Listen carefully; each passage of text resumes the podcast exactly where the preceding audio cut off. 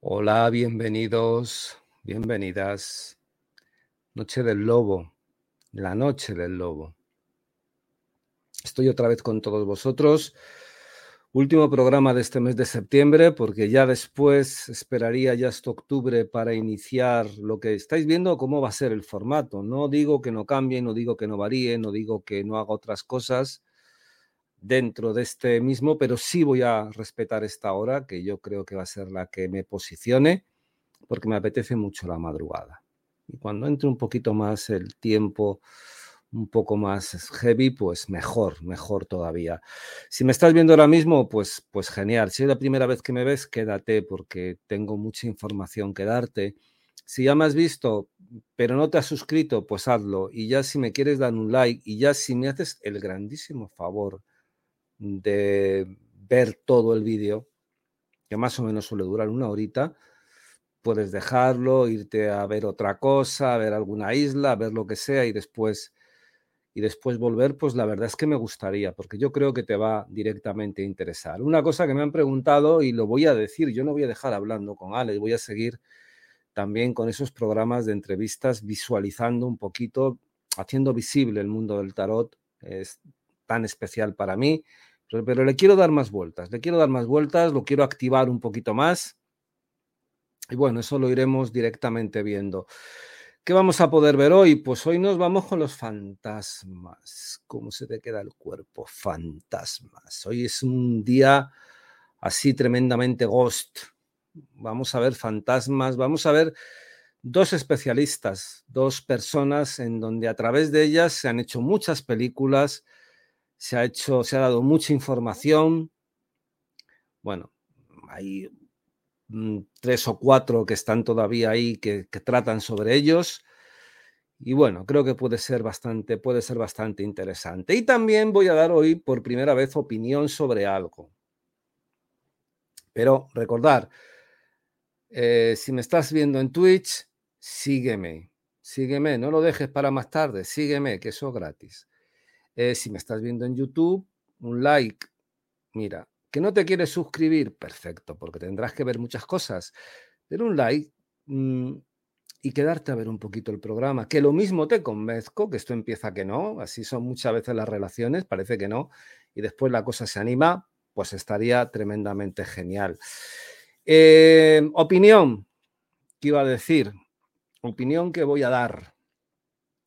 Pues eh, hay dos películas, dos series, perdonar, que están saliendo ahora mismo por dos plataformas diferentes y que, y que provienen de dos sitcoms, una de, del cine directamente, otra también que partía de una serie que, bueno, que, están siendo tremendamente comentadas. Y como toca temas de la fantasía, como toma, toca unos temas que a mí personalmente, para mí son muy cercanos, pues me gustaría dar mi opinión. Tenemos por un lado... Eh, no es publicidad, yo amo Amazon, Amazon Prime también amo mucho. Tenemos Los Anillos del Poder por un lado y en HBO, que algún día también diré lo que me parece HBO, Netflix y todo eso, y en HBO están dando ahora por televisión La Casa del Dragón. Eh, los Anillos del Poder, eh, el mundo Tolkien, del Señor de los Anillos, eh, La Casa del Dragón pertenece obviamente a Juego de Tronos. Sobre la primera, los anillos del poder, se han dicho muchas cosas, se han dicho directamente que está muy de moda, que tiene una ideología woke, se ha dicho también directamente que, no es una buena serie. Eh, mi opinión, a mí no me molesta, que ya he oído directamente, pues a mí no me molesta todo este tipo de inclusión. No me parece, incluso creo que eh, lo del elfo de color, bueno, pues parece que la gente se lo ha tomado muy que es tipo woke o que es un, poco una traición. A mí eso no me molesta y a nadie le molestaría si detrás hubiera un guion en condiciones. Y de momento lo que se está viendo, me parece que van cuatro capítulos, es que aburre hasta Matusalén, os lo aseguro. Aburre, aburre y aburre. Eh, efectos especiales maravillosos, eso es cierto, pero en estas alturas, también lo digo, creo que el que no tenga buenos efectos especiales con la tecnología que hay es que o, no lo quiere hacer o no sabe hacerlo, la verdad, porque ahora mismo creo que ese capítulo está bastante bien curtido.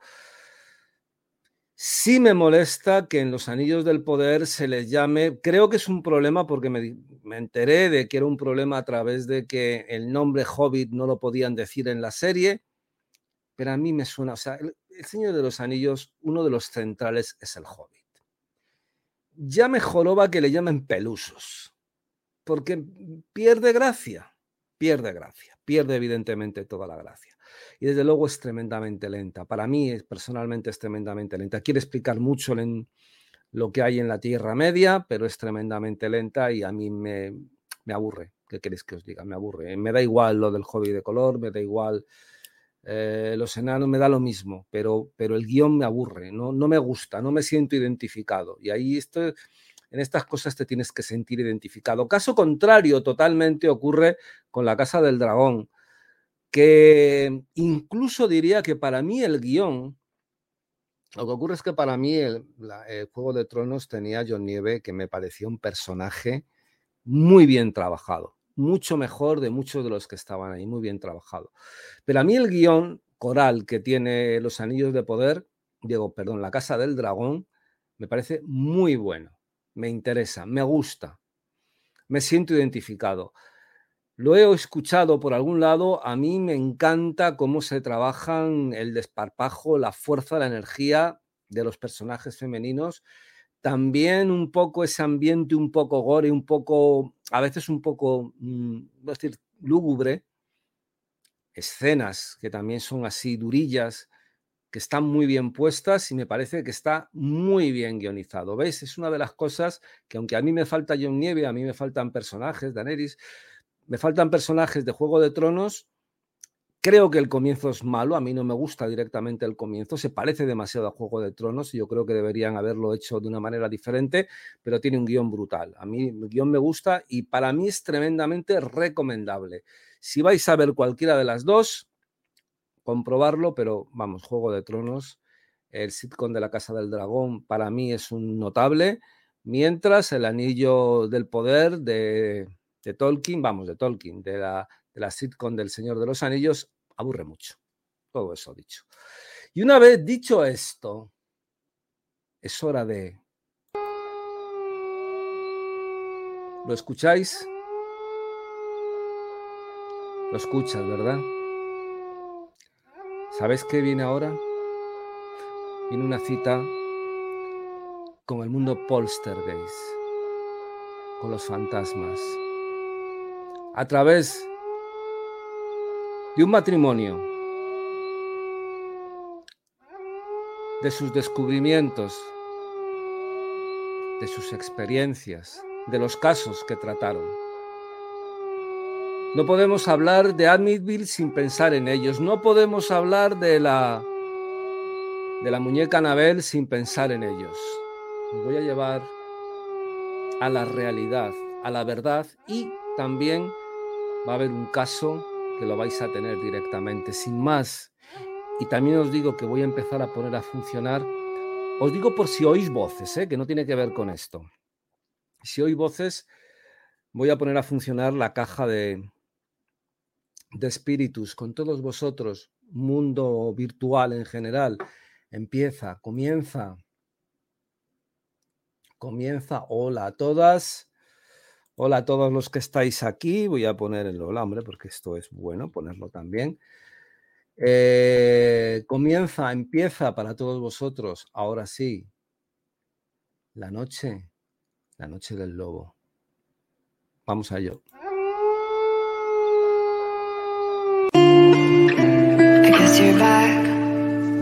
Are you gonna tell me where you went? All the messages I sent with no reply.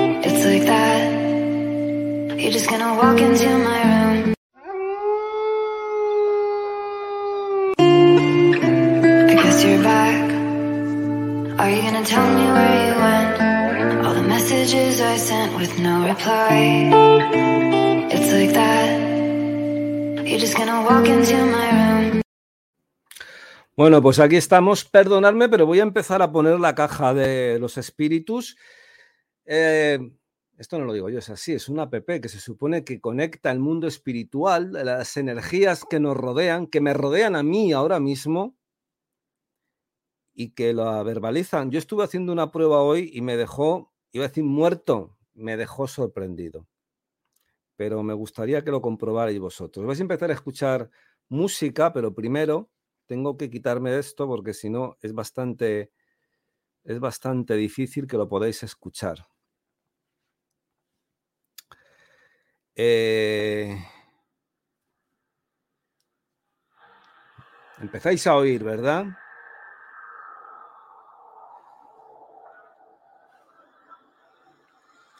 Empezáis a oír.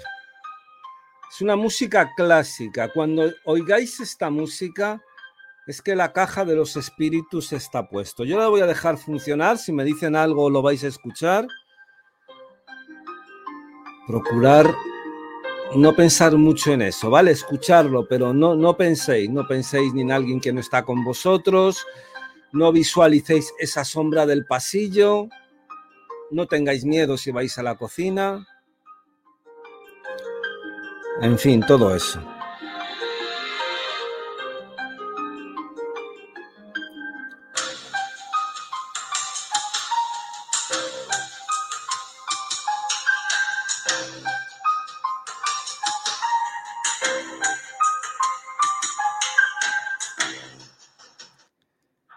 Porque empieza.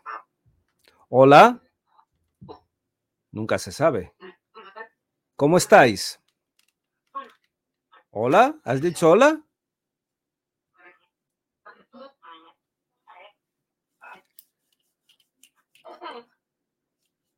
Mm, vaya, hoy estáis más habladores que ayer, ¿eh?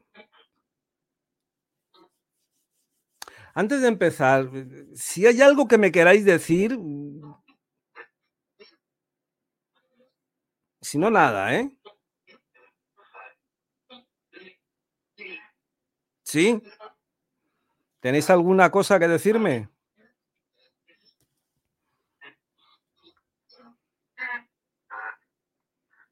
Si queréis, ¿eh? Si no, nada, si no seguimos.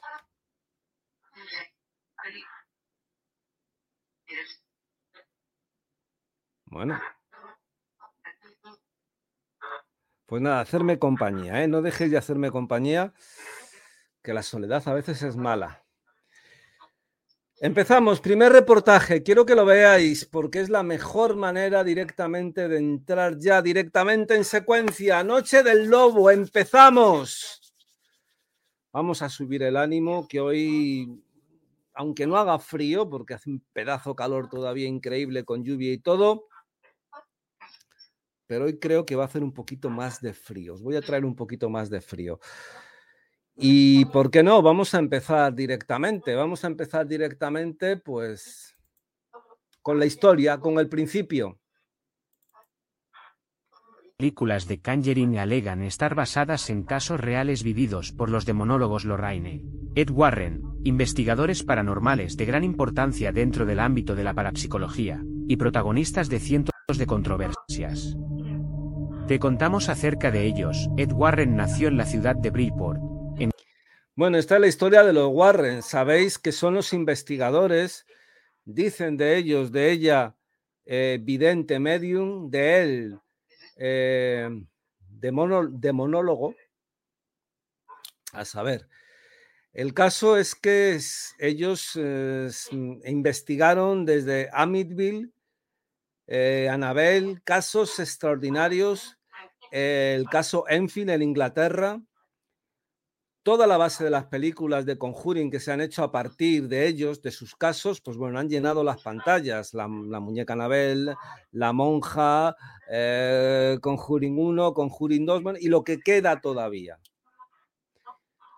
Quiero que los conozcáis un poco, quiero que conozcáis un poco sus casos, después vamos a pasar un caso especial de ellos, sea, que no te muevas porque los vas a conocer un poquito más.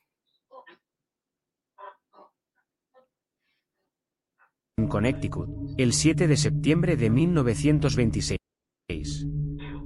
Ed alegaba que desde los 5 hasta los 12 años había estado viviendo en una casa embrujada que le hizo escuchar pasos y ver presencias, y que atormentó gran parte de su infancia. Lo mismo ocurrió con Lorraine Warren, quien, nacida el 31 de enero de 1927 en la misma ciudad, narraba que comenzó a tener sus primeras experiencias como clarividente cuando era solamente una niña.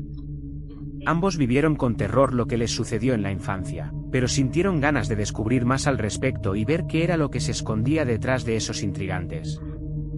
En 1945 la pareja se casó, y, después de que Ed volviera de la Segunda Guerra Mundial, decidieron comenzar su carrera como investigadores de sucesos paranormales.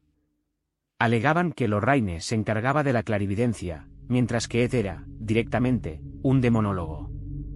Fundaron la New England Society for Psychic Research, NESPR, y se encargaron de concienciar culturalmente sobre los sucesos que acontecían en su ámbito laboral, llegando, incluso, a fundar un museo para resaltar sus investigaciones.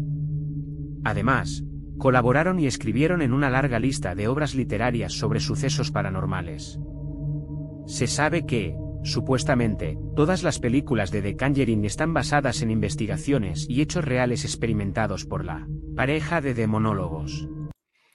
Lo de demonólogos a lo mejor sobra, porque había que había que ver que a lo mejor él, pero, pero Lorraine no, no, no, no me daba esa, esa impresión o no me dio esa impresión. Pero sí es cierto que la batería de películas que surgieron a partir de sus investigaciones fue tremenda. Igual que cuando pone lo de hechos verídicos, uno lo dice porque uno piensa, uno cree, yo creo en este mundo de las energías, esa parte espiritual, eso que encierra las casas, que queda siempre.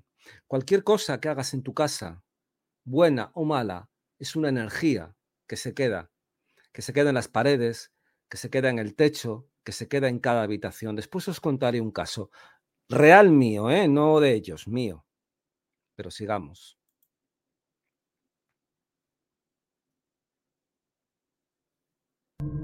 Sus investigaciones han tenido el prestigio de pertenecer a una larga lista de los casos paranormales más importantes a nivel mundial. Entre ellas se encuentran casos tan polémicos como el exorcismo de Connecticut, la trama de la familia Perón, el terror de Amityville, el poltergeist de Enfield o la famosa muñeca Annabelle.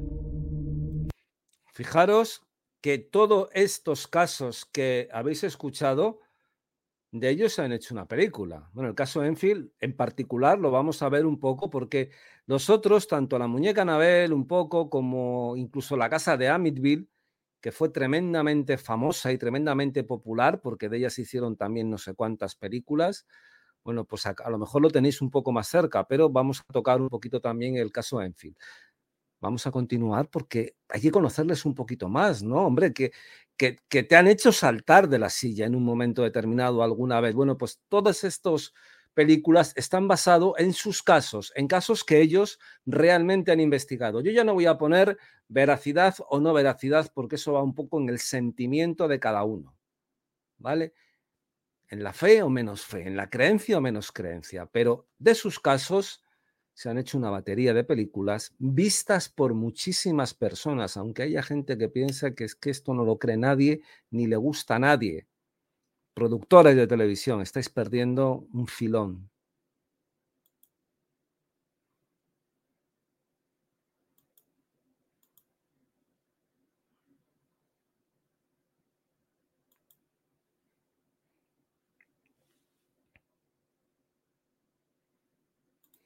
inaugura el llamado universo de Conjuring es la primera entrega de esta saga. Ambientada en 1971, cuenta la historia de una familia numerosa que se muda a una granja en Harrisville, Rhode Island. Al día siguiente la familia comienza a percibir sucesos paranormales que amenazan seriamente la integridad física y emocional de su familia, por lo que contactan con los Warren, quien descubren que esa misma casa pertenecía antes a Batseba Sherman. Tal y como nos cuenta la historia real de lo sucedido, Bathsheba Sherman fue acusada de brujería tras ser encontrada por su marido sacrificando a su bebé con una aguja, en nombre de Satanás. Según las investigaciones de los Warren, Bathsheba llevó a cabo una maldición mediante la cual todo el que habitara en la casa muriera de alguna forma. Sherman, quien se suicidaría colgándose de un árbol en la granja familiar inmediatamente después de sacrificar a su primogénito. Es la bruja que protagoniza esta película. La muñeca Annabelle cobra una importancia notable en el universo de Conjuring. Esta acabaría teniendo nada menos que tres spin-offs, y veremos su conexión con el resto de películas a lo largo de toda la saga cinematográfica. Esta película de 2014 trata de un regalo que le hace John Form a Mia, su esposa embarazada, al ser una amante de las muñecas. Una noche, mientras la familia duerme, comienzan a escuchar estruendos provenientes de la casa de sus vecinos, los Higgins. Al salir para ver qué ocurre, Ion se encuentra con dos de sus vecinos muertos, por lo que decide llamar a la policía. En este momento un hombre y una mujer atacan al matrimonio Form y la mujer termina por apuñalar a Mia y suicidarse con la muñeca en brazos. Se trata de Annabelle Higgins, quien, afirman, había empezado a formar parte de una secta satánica. Después de haber presenciado varios sucesos paranormales que atentaban contra la seguridad de la familia, y, en especial, del bebé que Mia había conseguido llevar adelante a pesar de las graves heridas, la familia decide deshacerse de la muñeca. No obstante, esta siempre vuelve a aparecer en la casa, por lo que deciden pedir ayuda al respecto. El caso real que se esconde tras esta película se remonta a 1968, cuando unas enfermeras que compartían piso acuden a los Warren alegando que su muñeca, de marca Raggedy estaba poseída por un espíritu llamado Annabelle Higgins. Los Warren les aseguraron que no se trataba de un espíritu, sino de ente demoníaco, y actualmente la verdadera muñeca se encuentra expuesta en el Museo del Ocultismo de los Warren, en Connecticut, la segunda entrega de esta saga comienza en Amityville, Nueva York. Bueno, ya habéis visto un poco la verdadera historia de la muñeca Anabel, que tampoco es tan dramática como en un momento determinado en la película. Pero tiene su cosa, ¿eh? Tiene su cosa sobre todo que es cierto que está guardada, que ellos la tienen todavía guardada, que existe y que, y que pertenece a la vida real. Vuelvo a decir que lo otro va dependiendo un poco de lo que creáis o no creáis. Y os voy a dejar ahora un poco en Amityville, que también conocéis un poquito la historia, pero vamos a recordarla. York, cuando a los Warren se les presenta un caso de presencias malignas que sobrepasan la integridad emocional de Lorraine. Es aquí cuando empezamos a ver la manera en que Lorraine se debilita lentamente a medida que avanzan sus casos. Esta, que decide no continuar con el caso, comienza a sufrir visiones que involucran tanto a su hija Judy como al mismo Ed Warren mediante presagios sobre su cercana muerte. Los Warren, no obstante, deciden finalmente embarcarse en el caso de los Hodgson, una familia de Enfield, Londres, que alega estar sufriendo posesiones y fuertes presencias de entes malignos. La presencia que trata de hacerse con los cuerpos de sus hijas menores dice llamarse Bill Wilkins, tener 72 años y haber muerto años atrás en el sillón de esa misma vivienda. La verdadera historia bajo... Si habéis visto una de las películas, sale Bill Wilkins también ahí, ahí puesto. Bueno, pues e, este es el caso que vamos a ver un poco más en particular después en otro, en otro reportaje. O sea, que no te vayas porque vas a conocer mucho del mundo de los Warren, que es bastante intenso, y vas a conocer mucho de lo que es verdad o no verdad de esas, de esas películas.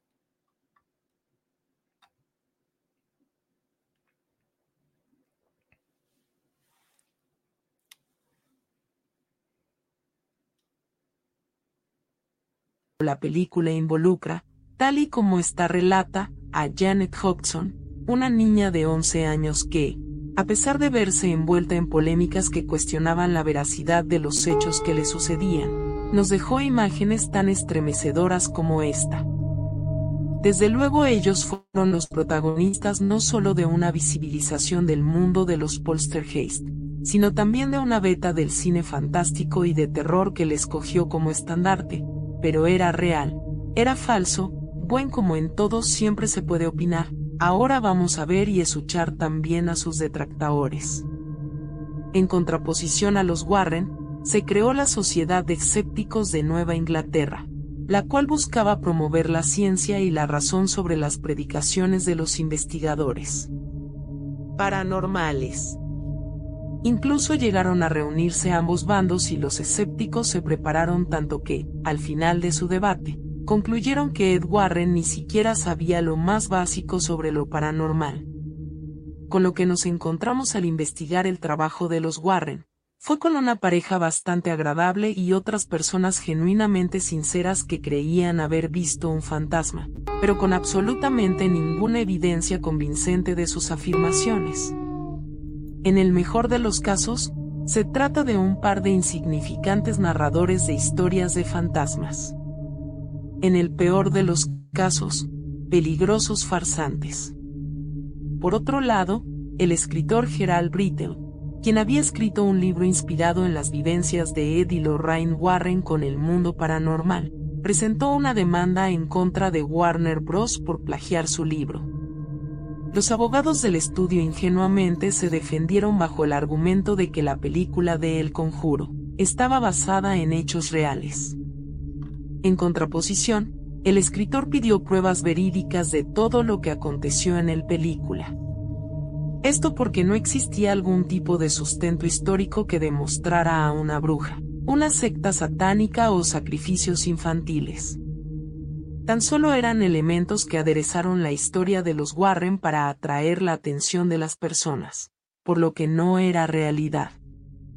¿Verdad o mentira? Como se dijo anteriormente todo depende, obviamente en las pruebas está la duda, pero también la sinceridad de las personas que lo vieron y que no ganaron nada económicamente. Para finalizar os voy a dejar sus casos más inquietantes y después opináis lo que os parece.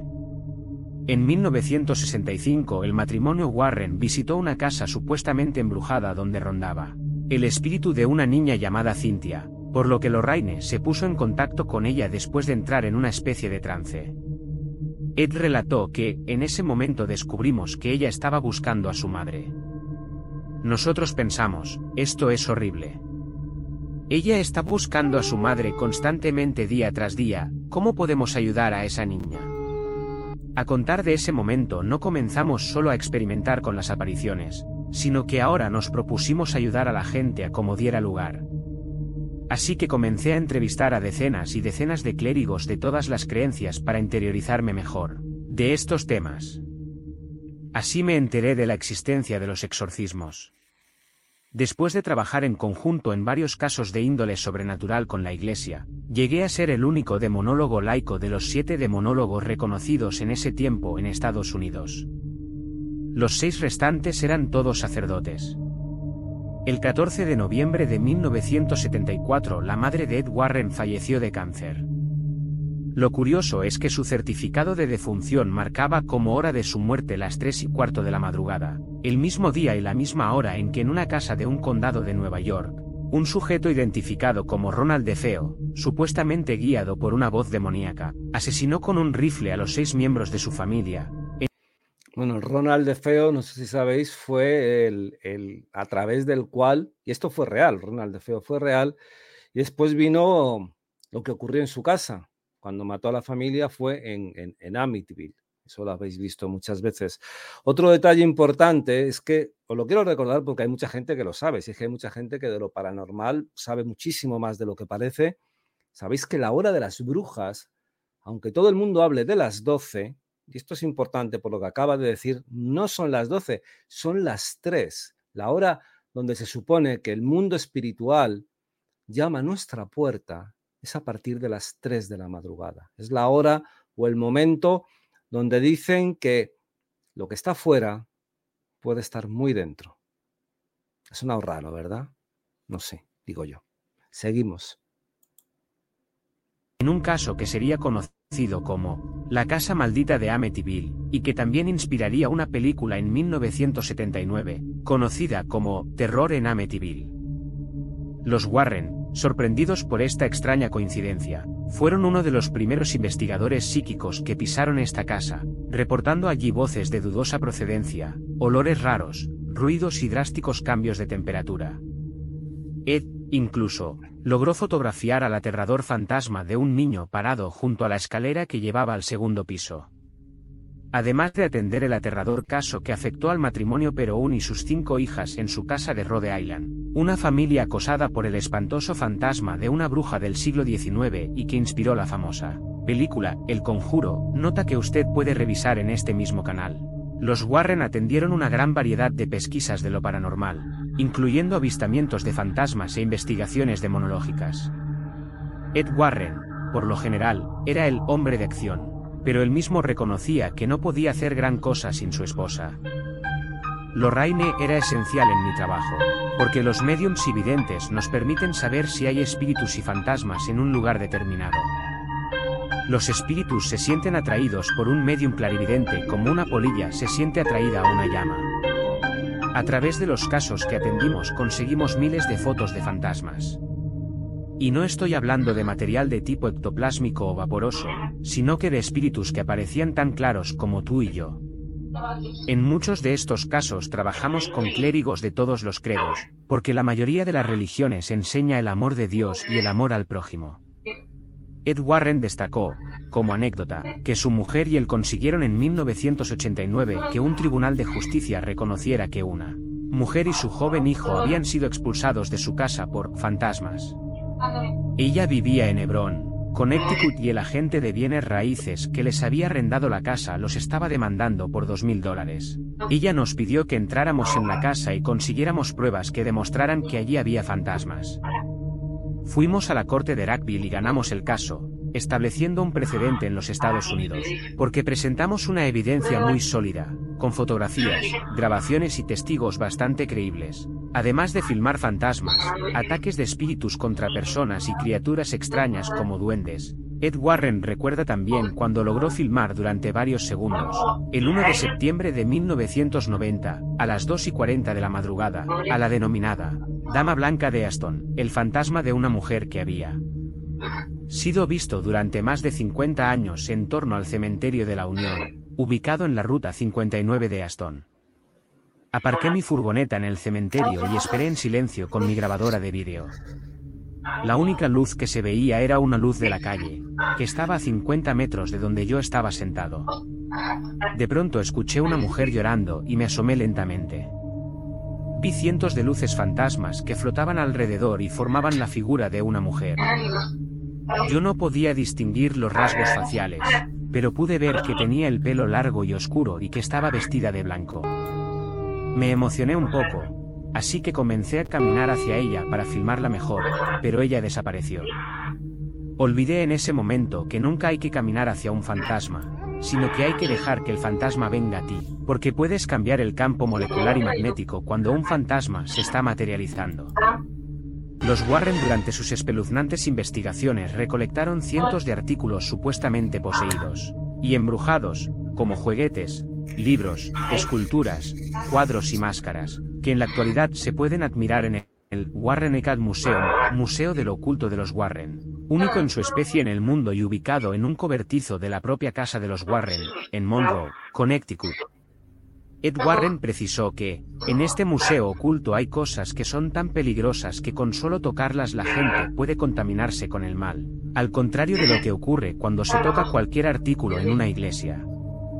Cuando un sacerdote bendice una reliquia sagrada, una cruz o una estatua, lo que hace es proyectar las vibraciones de la santidad en la estructura molecular de dicho elemento. En nuestro museo todos los artículos que se exhiben aquí están cargados de malignidad porque fueron utilizados en brujería, rituales satánicos, magia negra y maldiciones. Algunos nos criticaron por exponer estas cosas tan peligrosas a los visitantes, pero ellos no saben que el mal se nutre precisamente de la ignorancia de la gente, de las propias creencias de algunas personas ingenuas que cree que el mal y el diablo no existen. En una de las vitrinas de este increíble museo del horror, encerrada en una urna de cristal, destaca, sin dudas, la famosa y temida muñeca Annabelle, un juguete diabólico que los Warren lograron llevar a duras penas a su casa después. Que aterrorizara a tres jóvenes, e intentar asesinar a uno de ellos, en la década de los 70. Lorraine Warren recuerda que, nosotros logramos concluir que un espíritu inhumano demoníaco era el que empezó a mover a la muñeca para captar la atención de estos jóvenes y poseer así a cualquiera de ellos. Después que estos muchachos nos contactaron sometimos a la muñeca a un ritual religioso y la llevamos a nuestra casa. Pero durante el trayecto sentimos una atmósfera de odio vicioso. El auto en que íbamos empezó a fallar, así que Ed roció a la muñeca con agua bendita. Inmediatamente los disturbios del carro cesaron y pudimos llegar a salvo a casa. Pero en los días siguientes Annabel comenzó a levitar y a presentarse en algunos cuartos de la casa, pese a que mi marido la había dejado en su estudio, sentada en una silla. También Annabel se hizo amiga de un gato negro que, ocasionalmente, se materializaba al lado de ella. El padre Jason Bradford, un exorcista católico que ya había trabajado con Ed en algunos casos, nos visitó una vez y se manifestó bastante interesado por la historia de esta muñeca, pero cuando la vio la encontró bastante inofensiva, y después de dejarla en la silla donde estaba, nos dijo, no se preocupen, solo es una muñeca de trapo y no puede lastimar a nadie. Cuando se fue de la casa una hora después, le dije al padre que tuviera mucha cautela al manejar y que nos llamara de inmediato en cuanto llegara a su destino. Cuando se fue le dije a él, percibo tragedia para esa joven sacerdote, pero él tiene que llegar a su destino. Unas horas después sonó el teléfono. Era el padre Bradford. Lorraine me dijo, ¿por qué me dijiste que tuviera cuidado al manejar? Y yo le respondí, porque sentí que el carro iba a salirse fuera de control, y que estarías involucrado en un terrible accidente. El padre Jason me dijo entonces, pues tenías razón. El sistema de frenos de mi auto falló inexplicablemente y casi muero en un accidente de tráfico. Mi auto quedó en ruinas y yo estoy vivo de milagro. Y creo que esa muñeca fue la gran responsable del accidente. El 23 de agosto del 2006 el infatigable Ed Warren, después de sufrir un accidente cerebrovascular, falleció en su hogar de Connecticut. A su lado se encontraba su fiel esposa Lorraine, la misma que conoció cuando tenía 16 años. Hoy, a los 87 años, la clarividente y demonóloga sigue activa y viviendo en la casa familiar, junto al museo que lleva su apellido y donde todavía permanecen los cientos de objetos malignos que su marido. Ella recolectaron durante décadas de pesquisar hechos sobrenaturales y combatir a entidades maléficas. Entidades tan aterradoras como la temida muñeca Annabel. Bueno. La serie... Esto ya sobra porque está ya repetido. Pues, ¿qué os ha parecido? ¿Qué os ha parecido directamente? Bueno, esto es un poco de la historia de los Warren y es un poco de su realidad, de toda su realidad, que yo creo que es bastante. Un hecho, antes de pasar a un caso, antes de que el tiempo se nos vaya comiendo, quiero pasaros a mostraros uno de los casos, el caso Enfield. Eh, otro reportaje que hice, bueno, reportaje, que realmente lo, lo quise trasladar para que todos vosotros lo podéis lo pudierais escuchar y ver un poco a los protagonistas. Es cierto en todo esto, independientemente que lo que uno cree o no cree, o todos estos hechos que ellos decían de cómo se veía que se materializaba o lo del gato negro, yo digo que es una cuestión de fe, pero sí hay un hecho que las personas que les ocurrió eso, y eso está empíricamente demostrado, no se llevaron ningún tipo de gratificación ni de dinero, eran otros tiempos, incluso en la televisión. Si hubiera sido en estos momentos, Espíritus, estáis un poco pesados, ¿eh? Sí, estáis pesados.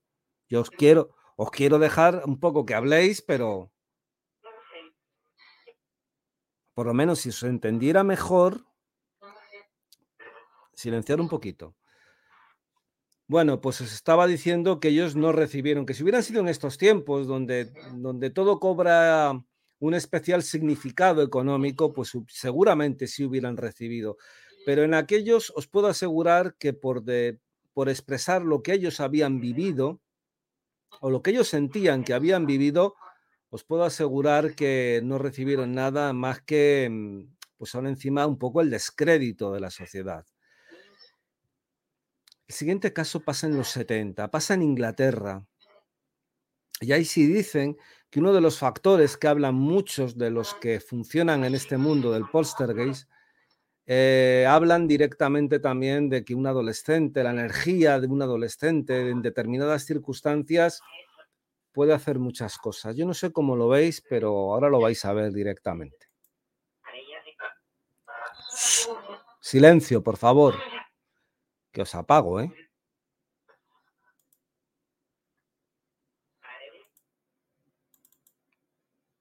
Viene del alemán poltern, hacer ruido, y Geist, fantasma.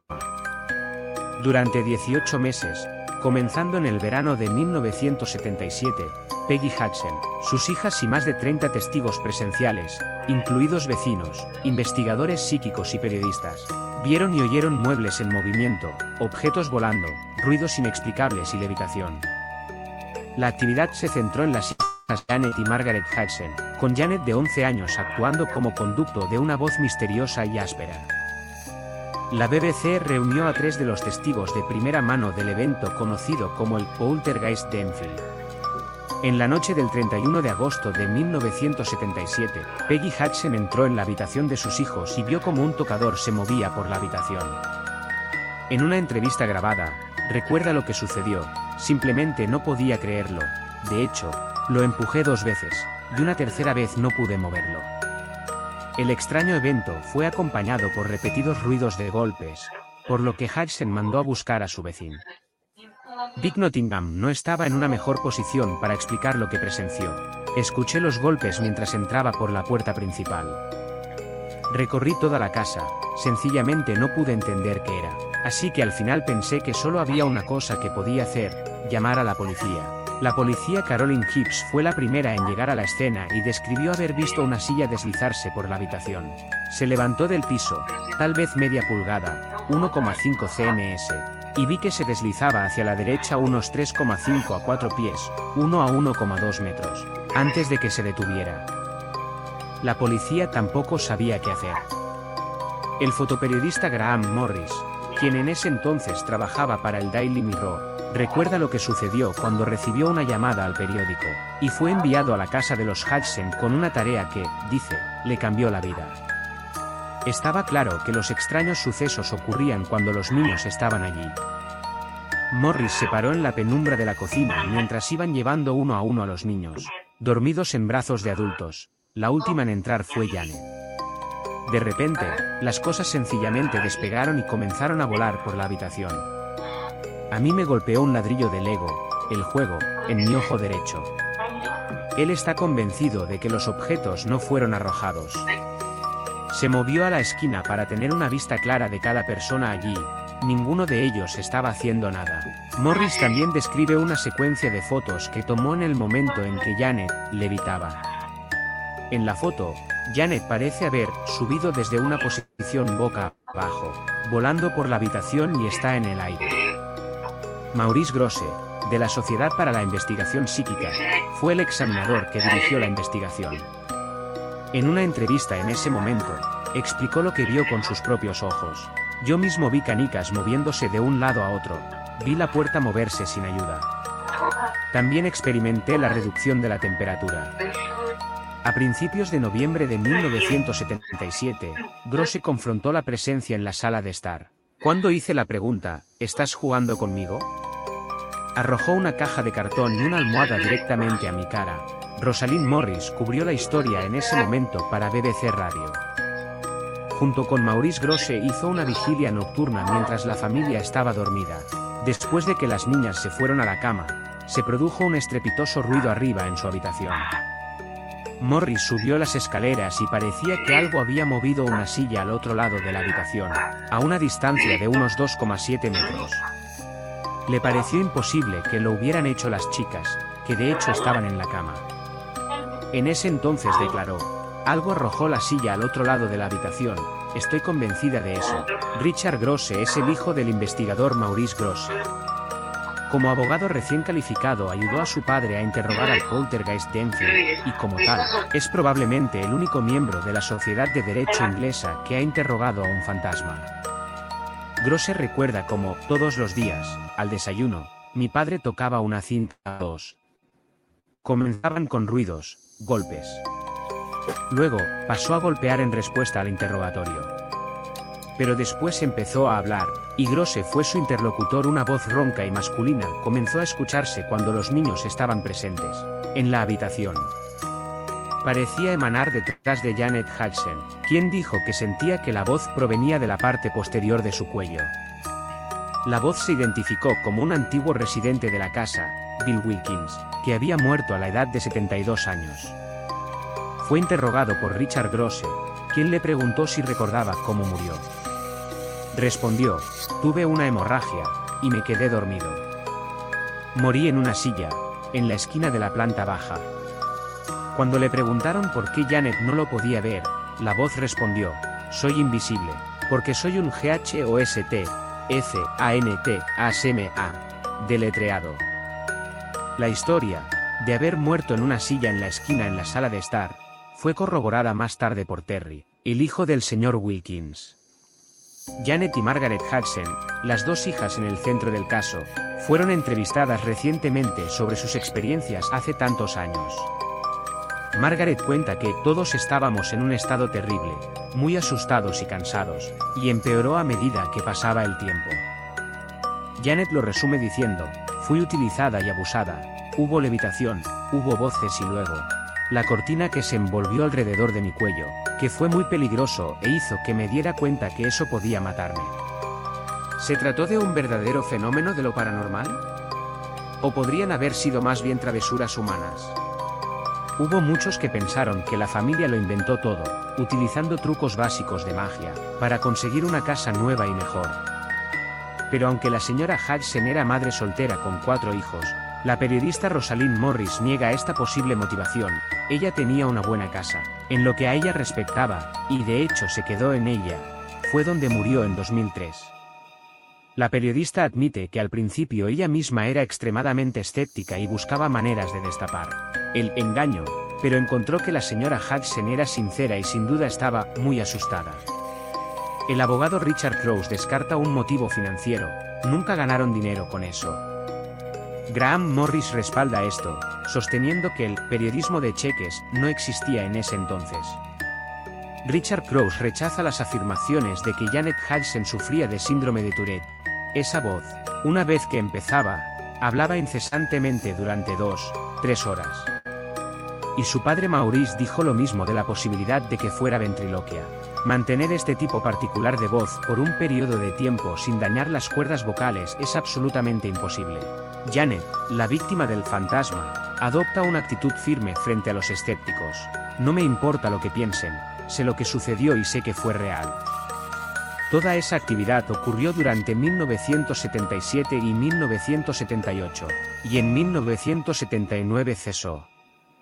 Según Rosalind Morris, hay una visión espiritual de lo que pasó, que tiene que ver con fantasmas, fuerzas externas, y una teoría de fuerzas interiores, de la psicología junguiana. Esta última dice que es una persona joven con problemas la que está generando la energía y que a menudo tienen que ver con la pubertad. Janet estaba exactamente en esa etapa de su vida. Fue algo muy extraño y yo me involucré e hice un documental para que el público juzgara por sí mismo. Pero yo no sé qué causó todo esto. Solo sé que algo muy raro estaba pasando, señaló Morris, todos estos años más tarde. Como ella, nadie sabe aún a ciencia cierta qué ocurrió en 284 Green Street, Enfield durante el verano de 1977. Para muchos entonces y desde entonces no fue más que un truco muy bien montado. Cualquiera sea la explicación, la historia que ya inspiró una serie de documentales y películas parece que seguirá siendo una fuente de fascinación durante mucho tiempo. Bueno, pues ya lo habéis visto, esto es un poco creer o no creer, es como todo. Fe, magia,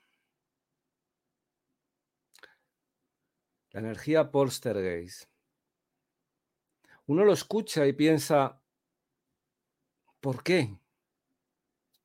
Desde luego no fue nada, no fue nada para sacar ningún tipo de beneficio. Entonces, ¿por qué?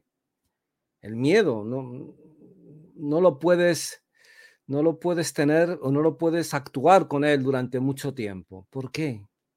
¿Por qué hacer esto?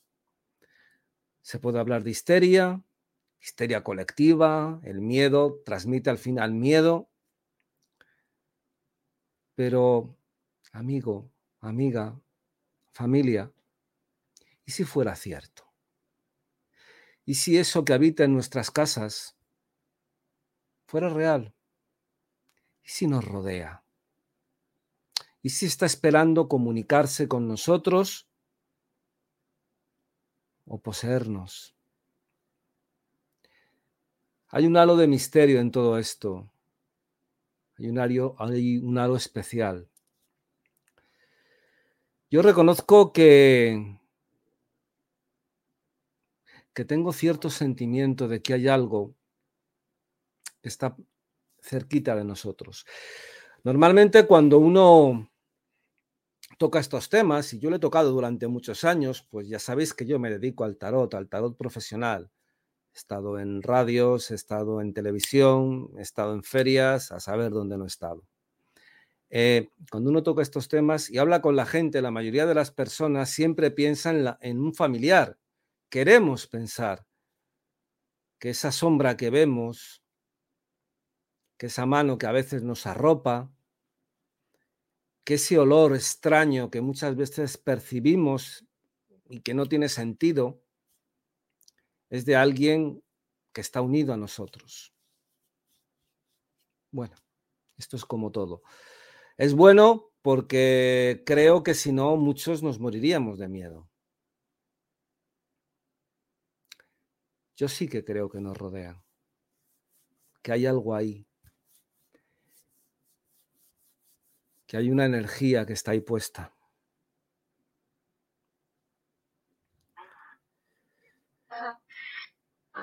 Yo sí que creo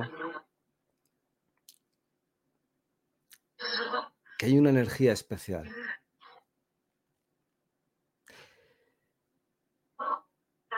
Y creo que está esperando comunicarse con nosotros, para bien o para mal.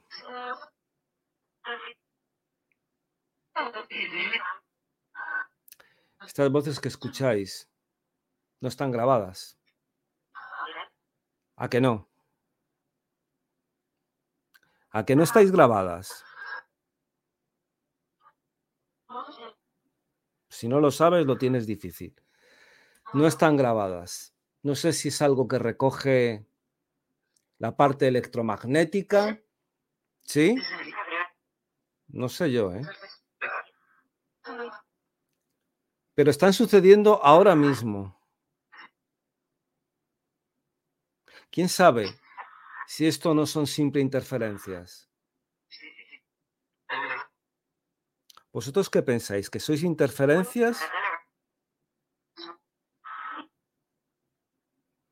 Bueno, quién sabe si son interferencias. ¿Sí? ¿O son energías que nos rodean?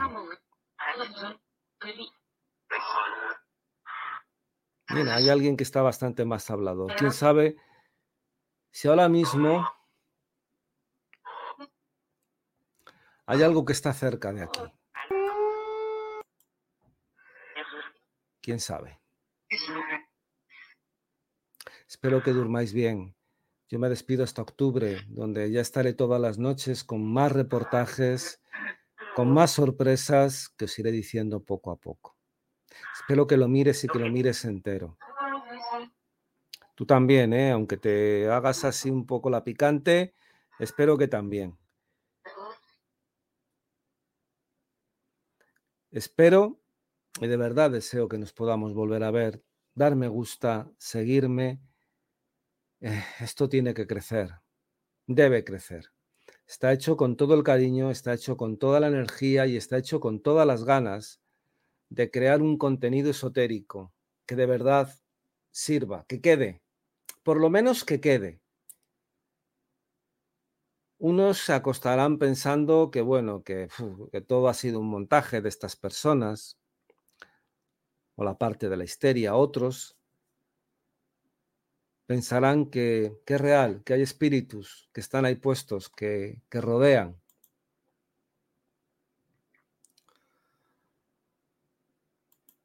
Pero seguro que hay muchos que hoy se agarran fuerte a su almohada cuando apaguen las luces ser buenos, ser malos, pero sobre todo, sobre todo, ser felices y más importante, no tengáis miedo a nada. Siempre digo una cosa, siempre me han preocupado más los vivos que los muertos. Hasta luego.